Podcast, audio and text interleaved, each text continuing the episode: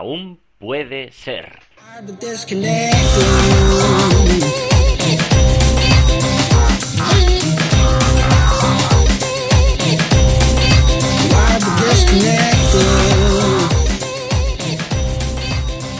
Hola a todos, ¿qué tal? ¿Cómo estáis? ¿Estáis contentos? Yo estoy súper contento de empezar este segundo programa del podcast Aún puede ser.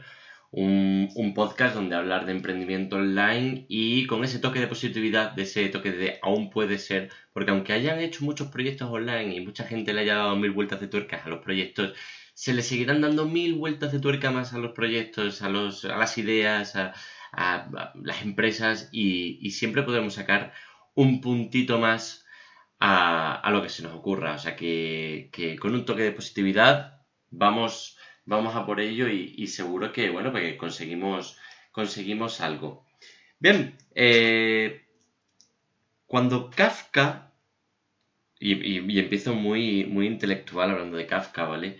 Eh, cuando Kafka escribió, escribió La muralla, eh, bueno, era escribir una, una, especie de disertación acerca de, de, cómo se hablaba, se, se, se, cómo se montaba la muralla, cómo se construía, cómo era ese proceso, hasta que, que, bueno, que al final se metía en una intrahistoria de un hombre que recorría China para, para ir a construir la muralla, ¿no? Bueno, eh, no voy a contar la historia entera, pero sí voy a contar algunos aspectos interesantes que contaba Kafka acerca de cómo construían la muralla. La muralla la construían en cuadrillas de 20 personas que tenían que construir 500 metros de este a oeste. Y luego otras 20 personas que construían un de oeste a este. De tal manera que eh, se conjuntaban, o sea, al final hacían un, tramo de un kilómetro entero esas 40 personas. Algo muy diferente a que si 40 personas se tuvieran que enfrentar al reto de hacer un kilómetro. Eh, desgastaba más. O sea, mm, decidieron o estudiaron que eso les desgastaba más psicológicamente. Pero ya no solo eso, sino como eran tantos kilómetros los que tenían que hacer y, la construcción de la muralla yo me la imagino mmm, jodida, jodida. O sea, moría mucha gente. Mucha gente porque era muy duro, porque daba igual el territorio que estuviera en desierto, en montaña, eh, daba igual, era, era muy, muy, muy duro, podrían estar trabajando con condiciones de frío, con condiciones de, de, calor, era, vamos, algo de, de, superhéroes. Pero ahí estaban los chinos haciendo la, la muralla. Caso que cuando acababan, porque este proyecto de un kilómetro duraba así en torno a un año, esas cuadrillas eran enviadas a otra parte completamente diferente de China, haciéndoles pasar a todos, primero, pues, bueno, podrían pasar por su pueblo para estar un poco con su familia eh, durante una época, una época en rollo vacaciones, y luego les mandaban a otra época, a otra zona completamente diferente de China. Bien, ese, ese camino que hacían de estar una parte a otra les valía para darse cuenta un poco de cómo estaba el ambiente nacional en China, de cómo eh, la gente vivía la construcción de la muralla y además que la gente que, que construía la, la, muralla, la gente, sobre todo la gente eh, que dirigía la muralla, pues eh, estaban muy bien considerados, la arquitectura estaba muy bien considerada porque era un proyecto muy muy ambicioso que se llevaba desde las escuelas hasta más adelante. Entonces, este psicológicamente, este transcurso de tiempo hacía que, que, la gente no se desmoralizase, que la gente fuera apoyada y que la gente, bueno, pues eh, de alguna forma eh, viviera esa, esa rutina de tener que estar construyendo la muralla, mm, le levantara los ánimos. De esa misma manera, pues yo, yo creo este podcast semanal. ¿Por qué? Porque es una forma de evadirme de, de, de la rutina, aunque luego forme parte de la rutina pero de ir y, de estar, pues eso, con, con, eh, los amigos que me escuchen, o la gente que, que me quiera escuchar, que quiera, que quiera colaborar, que quiera mandar ese feedback o que quiera dar su, su opinión. Y, y, evadir un poco ese, esa construcción, en este caso, pues de, de mis proyectos, de mis, de mis cosillas, de semanal. De tal manera que también, pues, podré grabarlo en no solo, no solo aquí en, donde trabajo, sino también pues eh, irme a la playa y grabar un día el podcast en la playa o incluso irme de viaje y poder, o por lo menos intentar mantener la, producción del podcast. Y es que a fin de cuentas, mm, yo cuando me decidí, yo, o sea, hice ingeniería química, hice ingeniería química, empecé en Extremadura y, después pues eh, hice esta, la SICUE, el intercambio de, de alumnado que hay entre universidades para, para hacer, bueno, en vez de Erasmus, pues me vine aquí a Granada que es donde resido actualmente, y, la verdad es que es genial porque me quedé, me quedé aquí. Una de las cosas que valoro mucho, ya digo, es, eh, es la libertad, es decir, la libertad y la movilidad. Cuando me, decanté después de estudiar ingeniería química al marketing online y, al diseño web o a y mi propio proyecto, a las aplicaciones, es porque me da la oportunidad de que mi despacho no sea un espacio físico, sino que sea un, en nube, en nube, o sea, yo me conecto con, cualquier ordenador que me presten, que funcione meridianamente bien, y, eh, realmente necesito de muy poquito, necesito del Chrome, que si no lo tiene el ordenador me lo bajo, y bueno, pues eh, utilidades del día a día, como Gmail o WordPress, o eh, en fin, el móvil un poco para también para consultar cosas y algo con lo que en este caso para el podcast pues un micrófono, un auricular para hablar también por Skype, grabar el podcast y demás. Es decir, cuanto menos tenga, eh, más, más sencillo me es mi, mi, trabajo y más libertad me va a dar.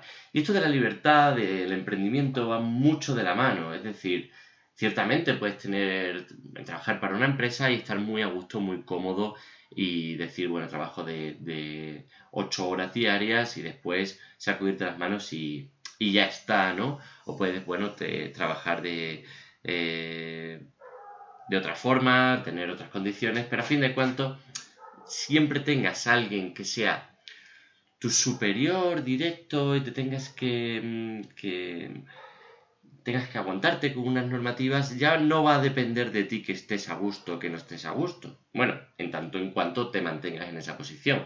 Siempre puedes cambiar de trabajo y tal.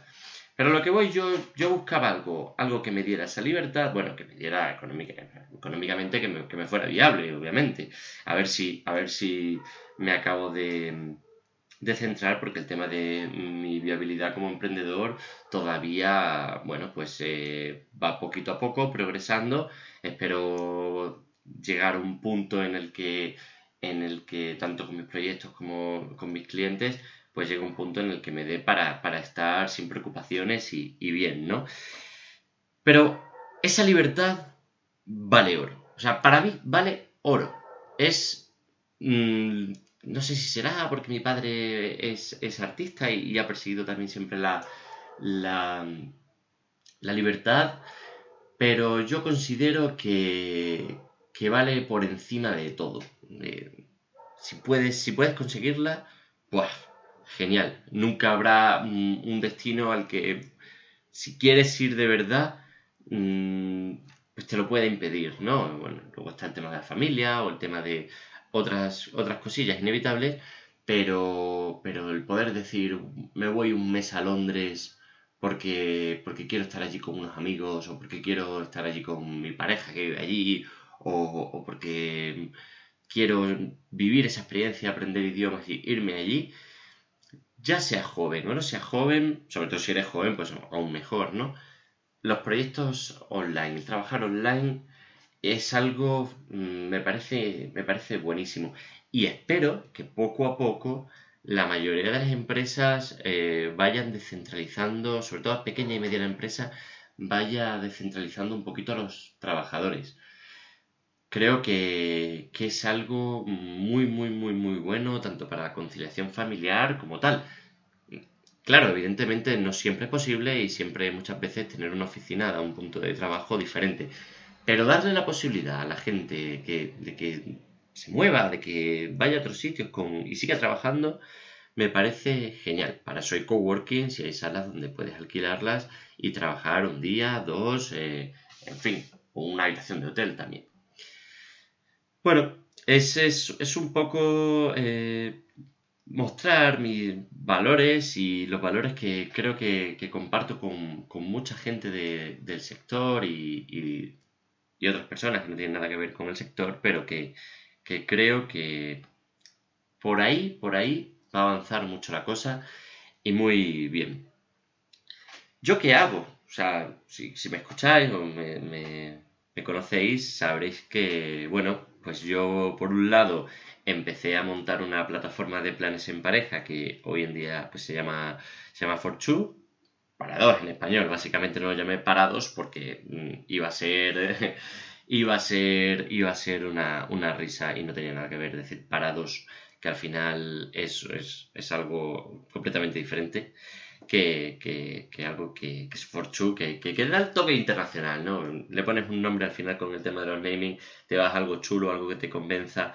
Y bueno, me asesoraron gente también de habla inglesa para darle un toquecillo así international. Y, surgió Forchu, que al principio era Granada en pareja, una aplicación que tiene su, historia detrás. Bien, eh, bueno, aparte de eso, pues me dedico al, diseño web y y poco a poco a un poco a la consultoría de marketing, de marketing online.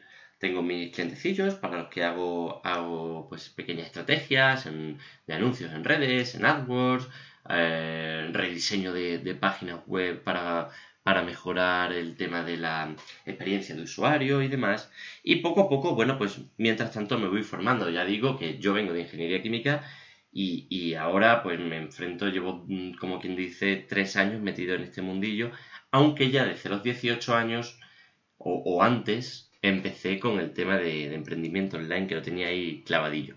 Pero bueno, ya no, en otro podcast hablo de, de cómo empecé con todo esto, cómo me empecé a interesar. Bien, como ya he dicho, siempre poco a poco en el podcast vamos a ir comentando alguna, algo que sea utilidad de, aplicaciones, de programas, de utilidades de trabajo.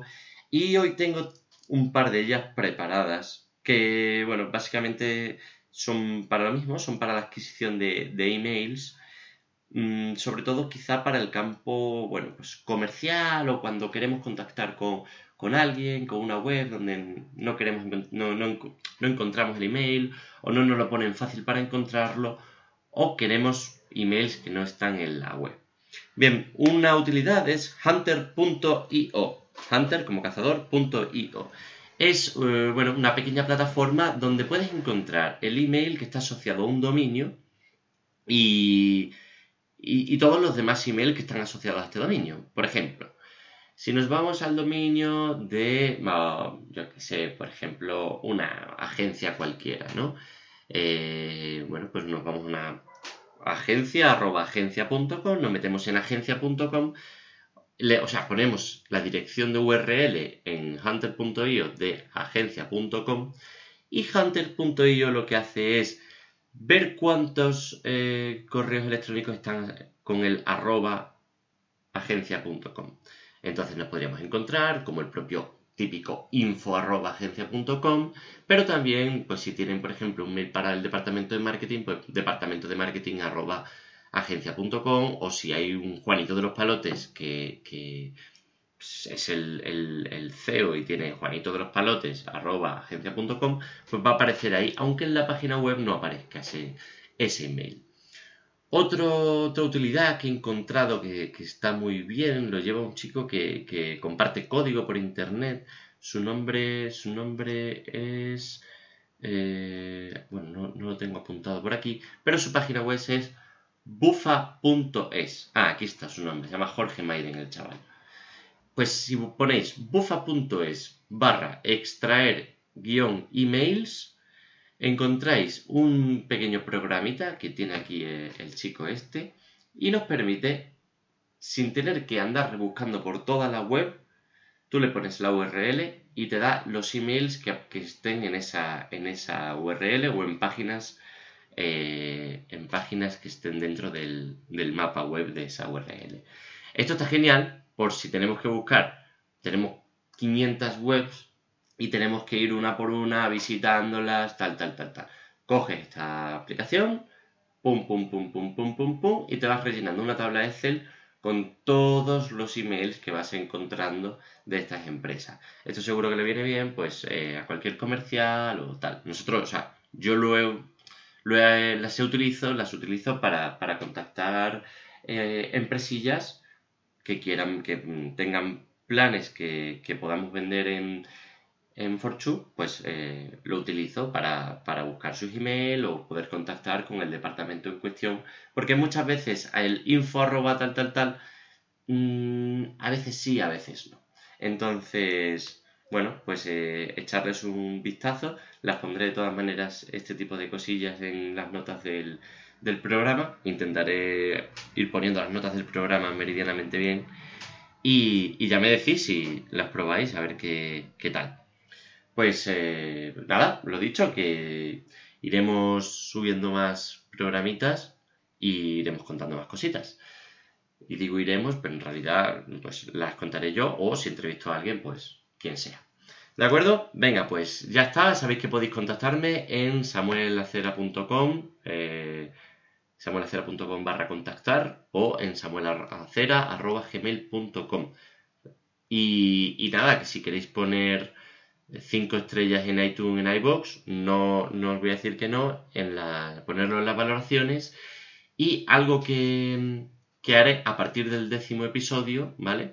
será ir poniendo o ir, saludando o dedicando el programa a la gente que ponga eh, las cinco estrellas y que diga que, le gusta o que ponga su opinión, pues eh, se lo voy ir dedicando. Y si quieren que se lo dedique a, alguien o algo, pues, pues esa va a ser la forma de, incentivar esto y de, incentivar que la gente pida su, su saludo, su dedicación y yo creo que, que puede estar guay. Pero evidentemente la valoración, bueno, pues cada uno que ponga, no, ponen cinco estrellas, por favor. Venga, ya está.